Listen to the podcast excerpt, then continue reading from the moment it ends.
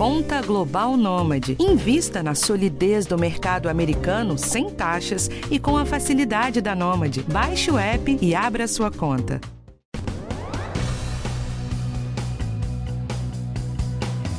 Uma doença que é confundida com obesidade, problema vascular ou celulite, que inflama, dói e gera muito preconceito porque às vezes modifica o corpo da mulher.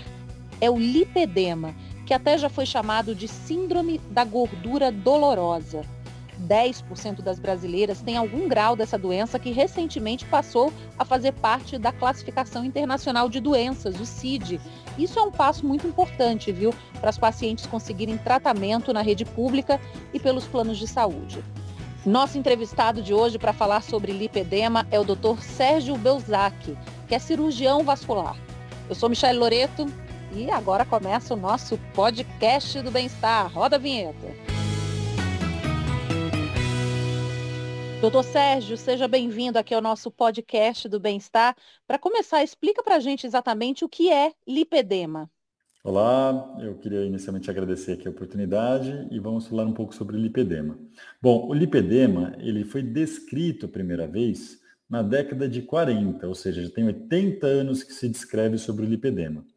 O, o lipedema ele é um depósito de gordura desproporcional geralmente em extremidades, ou seja, nos braços, nas pernas, e ele é simétrico, ou seja, ele acomete os dois braços ou as duas pernas ao mesmo tempo. E desde sempre entende-se como a síndrome da gordura dolorosa, ou seja, não é uma gordura normal, é uma gordura que dói.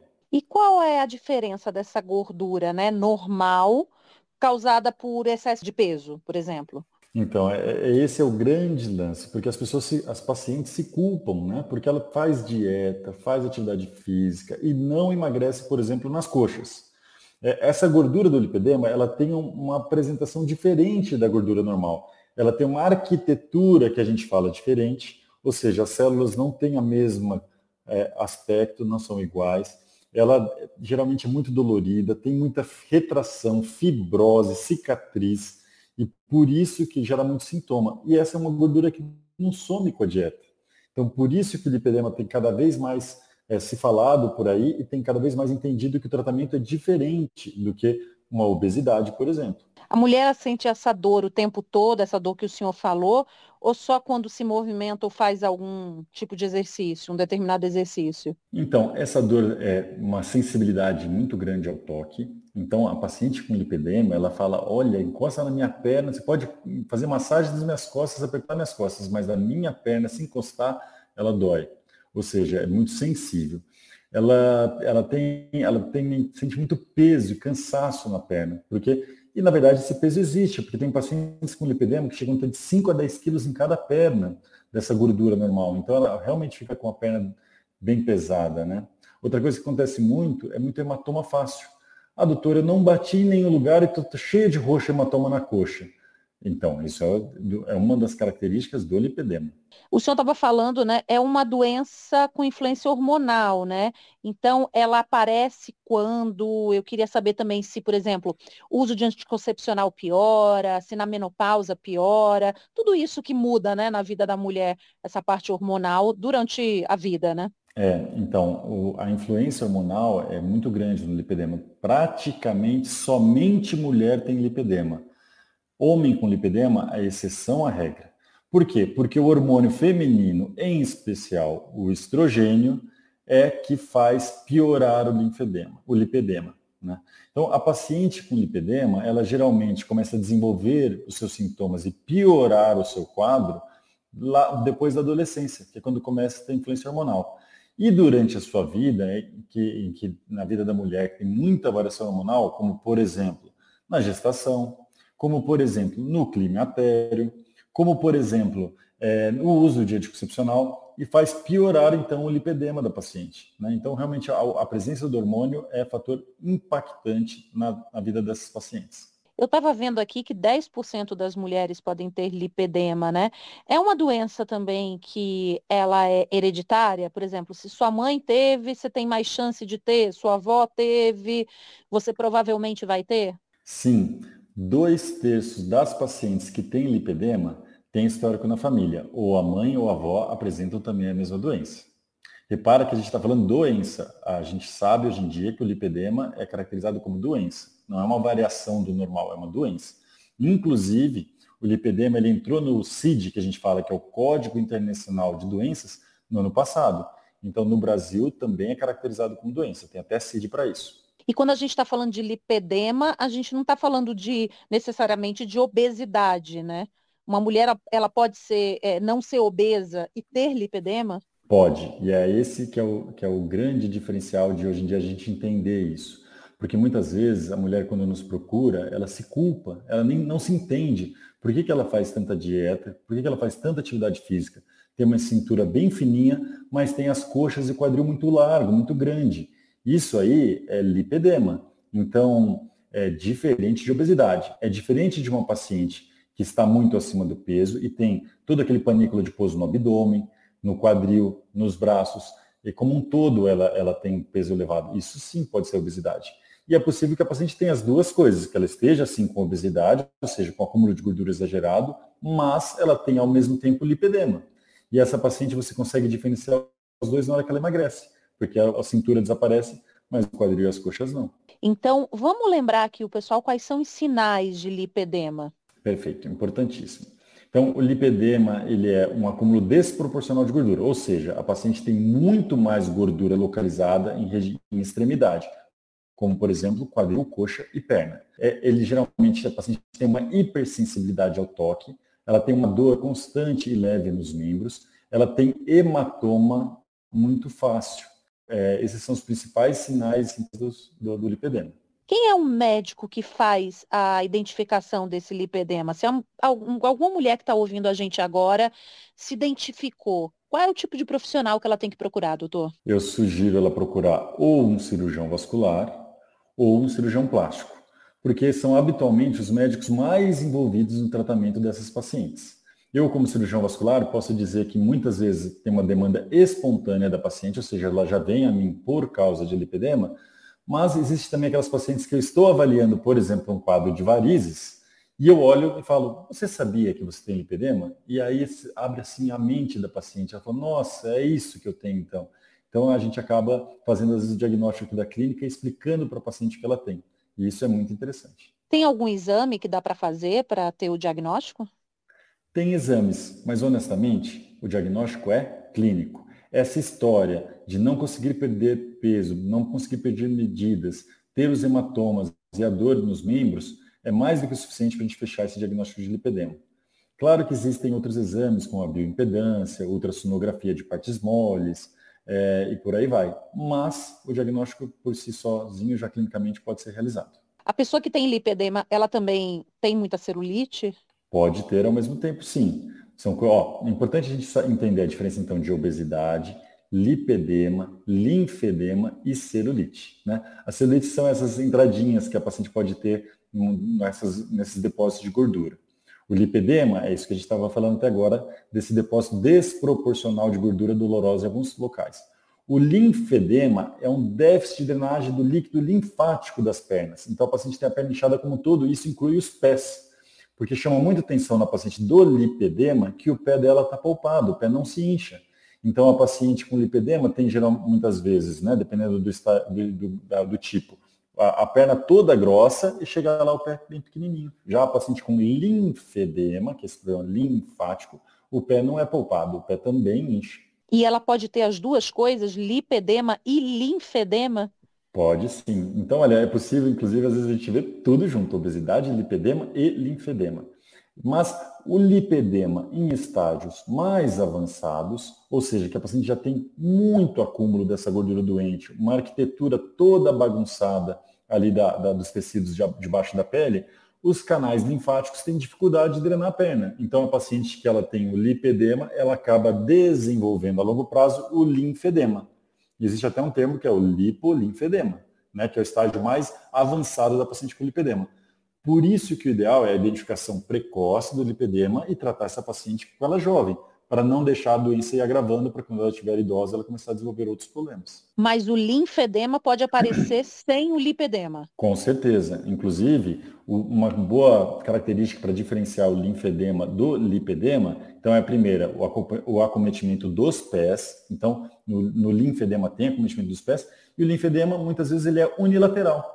Então, pode ser só uma perna inchada e a outra normal. Já o lipedema, ele praticamente sempre vai ser simétrico, ou seja, igualzinho nas duas pernas. Repara que a gente está falando de lipedema em membro inferior, mas o lipedema pode acometer também os membros superiores, certo? Então, não necessariamente é só de membro inferior. Eu fico imaginando que tem muitas mulheres que podem estar ouvindo a gente agora, né, que durante muito tempo é, sofreram, né, tentando é, tentando emagrecer ou, enfim, é, é, se incomodando com as pernas né, mais inchadas, sem saber o porquê e, e, se culpando, né? Isso deve acontecer muito, né? E, na verdade, como o senhor falou, é uma doença. Com certeza. Isso tem um impacto psicológico, emocional e social enorme, porque as pacientes muitas vezes não se entendem, não entendem que ela tem uma doença.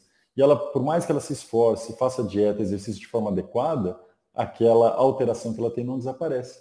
Por isso que entender que é uma doença e aí sim partir para os tratamentos adequados é fundamental. Com certeza, espero que ajude muita gente. Então, fala para a gente, doutor, é, como é que é o tratamento do lipedema? O que, que a pessoa tem que fazer para tratar? Bom, então o lipedema ele tem um tratamento clínico, ou seja, não sem as partes, sem a cirurgia, e tem o tratamento cirúrgico que é para os estádios mais avançados. Né? O tratamento clínico ele consiste principalmente de uma é, reeducação alimentar, tem que fazer dietas orientadas por nutricionistas especializados em pacientes com lipedema, e essa dieta, como regra geral, ela é uma dieta anti-inflamatória, ou seja, a paciente, ao é, se alimentar de forma adequada, sem esses alimentos, como por exemplo carboidrato, álcool e por aí vai, que inflamam mais o lipedema dela, ela começa a sentir cada vez melhor. Ao desinflamar o lipedema, a dor da perna e a hipersensibilidade ao toque vai embora. E aí ela começa, inclusive, ao desinflamar, diminuir o volume do seu lipedema. Então, a paciente começa a perceber que a perna está diminuindo. Então, dieta é um dos braços. Outro braço, atividade física. Só que a atividade física, paciente portadora de lipedema, ela deve ser de baixo impacto. Porque se a paciente já tem muitos quilos a mais nas pernas por causa do lipedema e ela for fazer algo que tem muito impacto, vai começar a fazer mal para o joelho, vai piorar a dor dela do lipedema e não vai dar certo. Então, hidroginástica, natação, é, pilates, esses, yoga, exercícios que não têm muito impacto, acabam tendo um benefício maior para essas pacientes. Né? Uma outra parte do tratamento clínico é fisioterapeuta especializada. Né? Uma boa fisioterapeuta que faz métodos compressivos, drenagem linfática de forma adequada, é, sabe utilizar é, métodos compressivos, como por exemplo a meia elástica específica para esses pacientes, também traz um grande benefício. E tem medicação? Existe medicação flebotônica, a mais normalmente utilizada é, é os derivados de diosmina e porque eles reduzem o volume dos membros por tirar o excesso de líquido e amenizam os sintomas de peso, cansaço e dor nas pernas. Então, como regra geral, o paciente que vem para nós com lipedema, a gente começa o tratamento dela com a parte clínica com medicação flebotônica, encaminhamento para o nutricionista, encaminhamento para a nossa fisioterapeuta. E a nossa fisioterapeuta, inclusive, já orienta quais são os melhores exercícios para essa paciente. Ao ter esse bom resultado da parte clínica, a paciente já se anima. E aí, em casos selecionados, em casos mais avançados, a gente parte para a segunda fase, que seria um tratamento cirúrgico. Porque que é a lipoaspiração. Que é uma lipoaspiração específica. Então, e, e a gente tem que ter muito cuidado, porque eu, pessoalmente, não faço lipoaspiração mas tem cirurgiões plásticos, eu tenho colegas ótimos que têm uma expertise para fazer uma lipoaspiração do lipedema, que não é uma lipoaspiração comum. Tem pontos certos de entrada e existe a, a, a necessidade de usar um método de calor junto com a lipoaspiração, como, por exemplo, a lipoaspiração com laser. Por que, que isso é importante? Porque ao tirar todo esse excesso de gordura, veja, às vezes tira 6 até 8% do peso da paciente de uma vez só. Ao tirar todos esses litros de gordura da perna, vai sobrar, vai criar um espaço morto ali, digamos, vai sobrar pele. Então, se você usa um método térmico adequado, como por exemplo o laser, faz uma retração da pele para ela grudar e você conseguir ter uma pele uniforme. Caso contrário, por mais que você tire a gordura, se sobrar muito pele, vai ter um resultado inestético. Então, por isso que tem que ser alguém que tenha experiência, independente de qual especialista que for fazer, que ele tenha experiência em fazer uma lipo específica para o lipedema. Os casos que vão para lipoaspiração são casos mais graves ou uma pessoa com um, é, um grau mais leve pode fazer a lipoaspiração? Como regra geral, paciente com grau mais leve, que ela é disciplinada, ela faz esse tratamento nutricional, fisioterápico e atividade física e com medicação, ela acaba não precisando operar, porque desinflama e ela fica, se sente bem, com a perna menos inflamada, não tem mais os sintomas, esteticamente está satisfeita, aí não precisa fazer lipo. Mas nos estágios um pouco mais avançados, mesmo ela fazendo tudo isso, estando desinflamada, ela ainda tem aquele comprometimento estético. E veja, a célula, a célula doente, a gordurinha doente do lipedema, por mais que você desinflame, diminua o seu tamanho, ele ainda vai estar lá. A única maneira de resolver, resolver é literalmente tirando essa gordura doente de lá. E aí entra a lipoaspiração. O senhor falou em gordura doente porque nem toda gordura é doente, né? Exato. A gordura da obesidade, ela sai ao fazer dieta de forma adequada, ela sai. A gordura do lipedema, que é essa gordura que dói, que inflama, que rompe vaso sanguíneo com facilidade, ela é uma gordura doente. E por isso que, inclusive, é chamada inicialmente síndrome da gordura dolorosa, porque não é uma gordura normal. A gordura normalmente não dói. A gordura do lipedema dói, dá muito desconforto para esses pacientes. Depois da cirurgia, o lipedema pode voltar depois de tratamento também? É algo que a pessoa tem que fazer para a vida toda? Pode voltar ou não? Olha, uma paciente que fez, fez toda a cartilha e fez uma lipoaspiração bem feita, é, ou seja, que tirou essas células doentes, elas não vão aparecer outras células doentes. Tirou uma vez, ela sai. Pode ficar um pouquinho, né? Não, né? não tem como o cirurgião ter a precisão de tirar 100% das células doentes, pode ficar um pouquinho, mas que daí geralmente com o tratamento clínico resolve. Hoje em dia, a gente já tem estudos de oito anos com excelentes resultados, com impacto extremamente positivo na qualidade de vida das pacientes portadoras de lipedema. A gente fala em qualidade de vida porque é aquilo que eu falei, tem impacto psicológico, emocional muito grande. Então, os pacientes se, se restabelecem do ponto de vista social, voltam a colocar sua saia e por aí vai. Esse tratamento, é, plano de saúde cobre, tem no SUS também, doutor? Olha, no SUS ainda tem muito pouco. É, é, uma ou outra instituição, em especial em caráter de estudos, que tem feito esse tratamento para lipedema. É, o, o, tratamento do lipedema por convênio, ele é possível sim, mas essa parte de lipoaspiração com laser ainda é algo que precisa ser melhor pontuado com a, com a ANS e com os convênios. Porque pensa assim, entrou agora no o CID, agora que ele é caracterizado oficialmente no Brasil como doença. Então, é a primeira batalha ganha, mas ainda tem muitas batalhas pela frente para ganhar. Entre elas, essa cobertura contratual dos convênios, dessa lipoaspiração, por aí vai. Uma vez que a doença, a gente não está falando de estética, é uma possibilidade, sim. Mas, por enquanto, esse tratamento de lipoaspiração em especial, os convênios não, não dão cobertura. Muito menos no SUS, né? Então, no SUS é mais difícil ainda, porque, infelizmente, o SUS tem que priorizar é, doenças graves, né? Então, é muito difícil conseguir ele, ele focar neste momento para o lipedema. Mas, se Deus quiser, isso vai melhorar cada vez mais e vai ter mais acesso, né? Por isso que esses novos estudos que têm saído no Brasil, tem muita gente estudando isso, vão nos dar mais subsídios e argumentos para completear melhor, melhor acesso à saúde do lipedema no SUS e nos convênios. Doutor Sérgio, muito boa a entrevista. Eu espero que a gente possa ter ajudado muita gente, viu? Muito obrigada pela participação. E eu que agradeço a oportunidade. Contem sempre comigo. Muito obrigada também a você que acompanha o podcast do Bem-Estar. Toda quarta-feira a gente tem assunto novo. Esse podcast você pode ouvir, ouvir de novo, compartilhar com quem você quiser. E o podcast de hoje teve direção de Karina Dorigo, produção de Adriana Soberi, gravação Aline Tufejan e edição do Guilherme Amatucci. Eu sou Michelle Loreto. Vejo você na próxima. Até mais.